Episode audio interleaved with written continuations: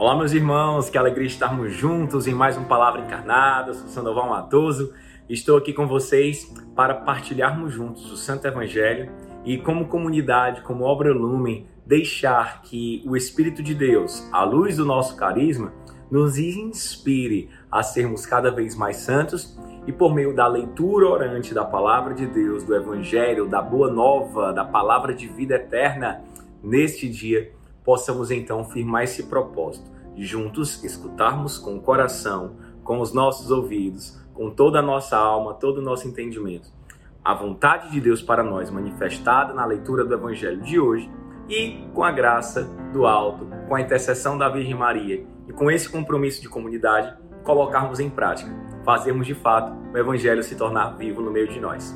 Para isso, vamos clamar a presença do Espírito de Deus neste dia, nesta terça-feira, neste dia 2, em que o Senhor preparou para nós. Estamos reunidos em nome do Pai, do Filho e do Espírito Santo. Amém. Vinde, Espírito Santo, enchei os corações dos vossos fiéis e acendei neles o fogo do vosso amor. Enviai, Senhor, o vosso Espírito e tudo será criado e renovareis a face da terra. Oremos, ó Deus que instruíste os corações dos vossos fiéis com a luz do Espírito Santo, fazer que apreciemos retamente todas as coisas segundo o mesmo Espírito e gozemos sempre de Sua consolação. Por Jesus Cristo, Senhor nosso. Amém. Com o Espírito Santo invocado no nosso coração, com esse propósito de amar e de corresponder à vontade do Senhor, vamos juntos escutar e meditar a palavra de vida eterna, a boa nova da salvação. O Senhor esteja conosco, Ele está no meio de nós.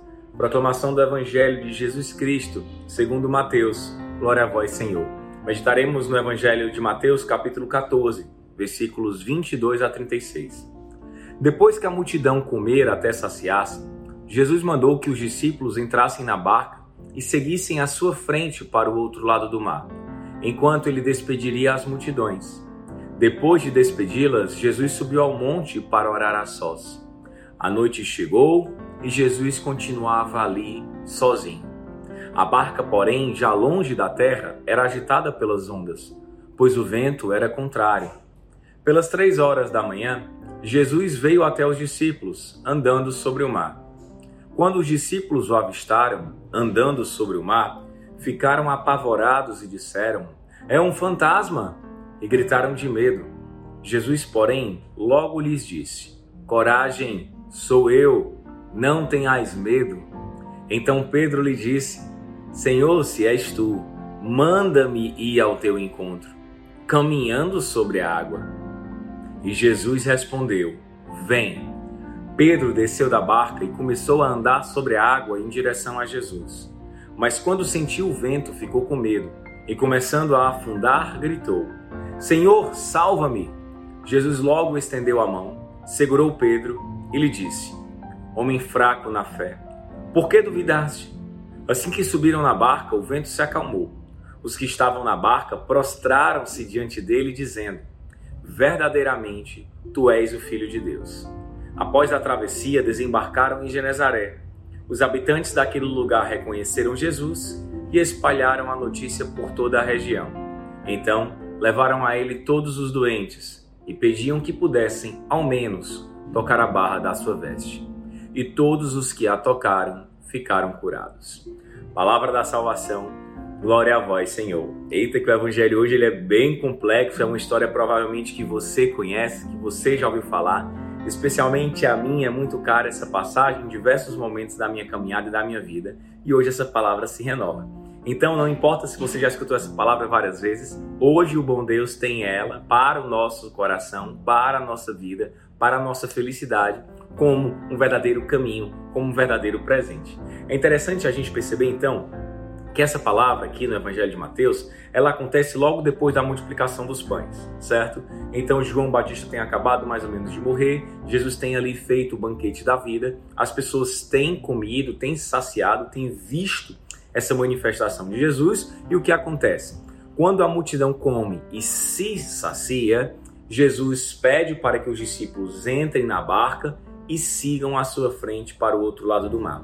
Primeira coisa que nós temos que ter em consciência no dia de hoje no evangelho é que o Senhor, ele quer me fazer e te fazer testemunha da sua graça e da sua ação. Para isso, o Senhor vai e faz os seus milagres, faz a sua manifestação e nos convida a seguirmos. Nós não podemos parar no milagre, nós não podemos parar na experiência do ontem, nós não podemos parar no que ficou para trás. Nós devemos seguir ir à frente de Cristo, já preparando o caminho. Cristo nos convida avancem para águas mais profundas e pede para que nós possamos entrar nesse barco e, como comunidade, seguirmos firmes, seguirmos adiante, seguirmos reto para o outro lado do mar. Enquanto ele despede as multidões, Jesus nos envia já em missão, nos envia já para um novo. Depois de despedir, Jesus vai ter o seu momento de oração e ele nos convida e nos pergunta como tem sido a nossa vida de oração, nós a sós. Guilherme Arantes tem uma música que diz isso, né? Mais ou menos, né? Eu queria tanto estar no escuro do meu quarto, à meia-noite, à meia-luz, pensando, daria tudo por um modo de esquecer. A música é meu mundo e nada mais. E ele vai falar dessa importância dele estar lá, no escuro do quarto dele, ele e ele mesmo, né? Ele e Deus. Então Jesus também faz isso. Ele sobe ao monte na ideia de uma ascese espiritual e estando a sós, ele vai orar. E a noite chega e Jesus continuava ali, e a palavra é muito clara, sozinho, ele e Deus. Não é um momento de solidão, é um momento de solitude. Na solitude eu nunca estou só, eu estou comigo mesmo e refletindo com o amor que habita em mim, com esse próprio Deus. A barca já ia longe da terra e lá pelas três horas da manhã, né, a, a, depois de ser muito agitada pelos ventos, Jesus vai até os discípulos. É interessante perceber que Cristo não abandona os discípulos. Madragati Verhelli, fundadora das religiosas da instrução cristã, tem uma frase muito forte nesse sentido que diz: Toda missão vem acompanhada das graças necessárias. O nosso Deus nos acompanha, não nos, não nos envia em missão sozinhos. E mesmo os discípulos naquele barco, à noite, agitado, a metáfora da noite, a ausência da luz, a ausência da aurora, a ausência do sol do amor, Cristo ele aparece. Mas ele aparece de uma maneira muito bonita. Ele aparece andando sobre as águas. Imagina o coração dos discípulos atribulados. Qual é a tempestade que hoje eu e você estamos passando? Cristo ele não nos deixa só. Essa é a mística da encarnação do Verbo. É um Deus que se compadece, é um Deus que se enche de amor, é um Deus que entra na realidade da humanidade. Ele então olha para a nossa condição, olha para a nossa tempestade, olha para a nossa tribulação e aparece. E aparece andando sobre as águas, andando sobre o mar. Os discípulos se apavoram porque nunca tinham visto aquilo e chegam a gritar: é um fantasma. Nossa, já imaginou o coração de Cristo? Jesus indo ali, né, charlando, chegando e tal, andando sobre as águas. Cara, os discípulos não reconhecem. Ela lembra um pouco da perfeita alegria, quando o irmão Francisco, né, São Francisco vai falar para o irmão Leão, que a perfeita alegria é a gente chegar e não ser reconhecido e apanhar os irmãos, né? Eu uma vez estava andando com meu primo que é grafiteiro, e aí na camisa tinha assim, né? Era um tubarãozão grafitado e tinha assim. É, se Jesus andou sobre as águas, imagino que ele faria se tivesse uma prancha. é, né? imagino que Cristo faria assim, muitas coisas, né? Ele andou sobre as águas para testemunhar e mostrar o seu amor, um Deus que permanece conosco, que caminha ao nosso lado. Eu, particularmente, faria muito triste se os meus irmãos, se os meus amigos, se a minha família não me reconhecesse. Eu só tenho agora uma avó viva, a avó Terezinha, a minha grande catequista, né, um dos meus exemplos maiores de amor, é, e ela está com Alzheimer. E como o Alzheimer ele é um, maltrata um pouco o nosso coração, né, porque a pessoa não lembra mais de você. E imagino que é isso, né? Mas claro, a gente tem de todo sentido as permissões de Deus. Mas imagina isso: Jesus chegar e os discípulos não reconhecerem, dizerem que é um fantasma, dizerem que é uma coisa que não existe que é uma ilusão, e gritaram de medo. Jesus, porém, diz: Coragem, sou eu, não tenham medo. É, eu e a Nájila, minha esposa, nós recebemos o discernimento de Deus de que deveríamos nos casar com essa passagem bíblica, especificamente esse versículo. Então, partilho com vocês também, no momento de muita confusão, tribulação, para saber se é ou não é, coisas definitivas, né, respostas definitivas, nós recebemos esse versículo no momento de oração, em, em oração com, a, com, com vocês, meus irmãos Obra Lume, numa vigília de Pentecostes lá no céu. Então, só para partilhar como em meio a tanta tempestade, tantas confusões, tantos barulhos, né? Deus ele fala para o nosso coração: coragem, sou eu que estou lhe chamando, sou eu que estou aqui, sou eu quem te conduzo. Não tenham medo. E aí, naquela mesma hora, né, Pedro então se enche de uma força e diz: Senhor, se és tu, manda-me ao teu encontro. Olha, eu teria ficado indignado se fosse Jesus, eu teria virado era o barco. Ora, se és tu, sou eu, sou eu, poxa. E aí, Pedro, nesse momento, não é que ele coloca uma condição a Jesus, né? Ele apresenta a limitação dele. E aí, Jesus acolhe a limitação de Pedro e diz: Vem, vem, anda sobre as águas comigo. Ou seja, vem comigo e experimenta dessa graça. Pedro desce da barca e começa a andar sobre as águas em direção a Jesus. Qual é o problema? É quando ele sente o vento forte, ele fica com medo e desvia o olhar. Quando nós desviamos o olhar de Cristo, o medo apodera o nosso coração. As coisas do mundo apoderam o nosso coração e nós caímos. Pedro ainda tem uma experiência de muita humildade. Quando afogar, afogando-se, ele grita: Senhor, salva!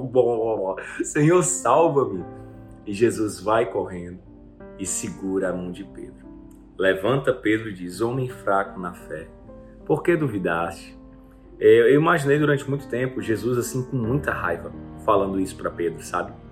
Mas na verdade, com o passar do tempo e as experiências de misericórdia que eu fui tendo ao longo da minha caminhada, que eu venho experimentando, eu escutei tanta doçura nessa frase de Jesus.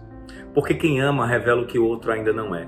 Cristo amava profundamente, ama profundamente Pedro e cada um de nós que o seu amor nos desperta, revela o que temos de melhor e revela quem nós não somos ainda. Quando Jesus levanta Pedro da água, ele diz: Olha, homem fraco na fé, porque você duvidou? Em outras palavras, você não é isso, Pedro. Você não foi criado para isso. Eu conheço e eu sei quem você é. E o meu coração, e o meu amor e a minha misericórdia vai te revelar.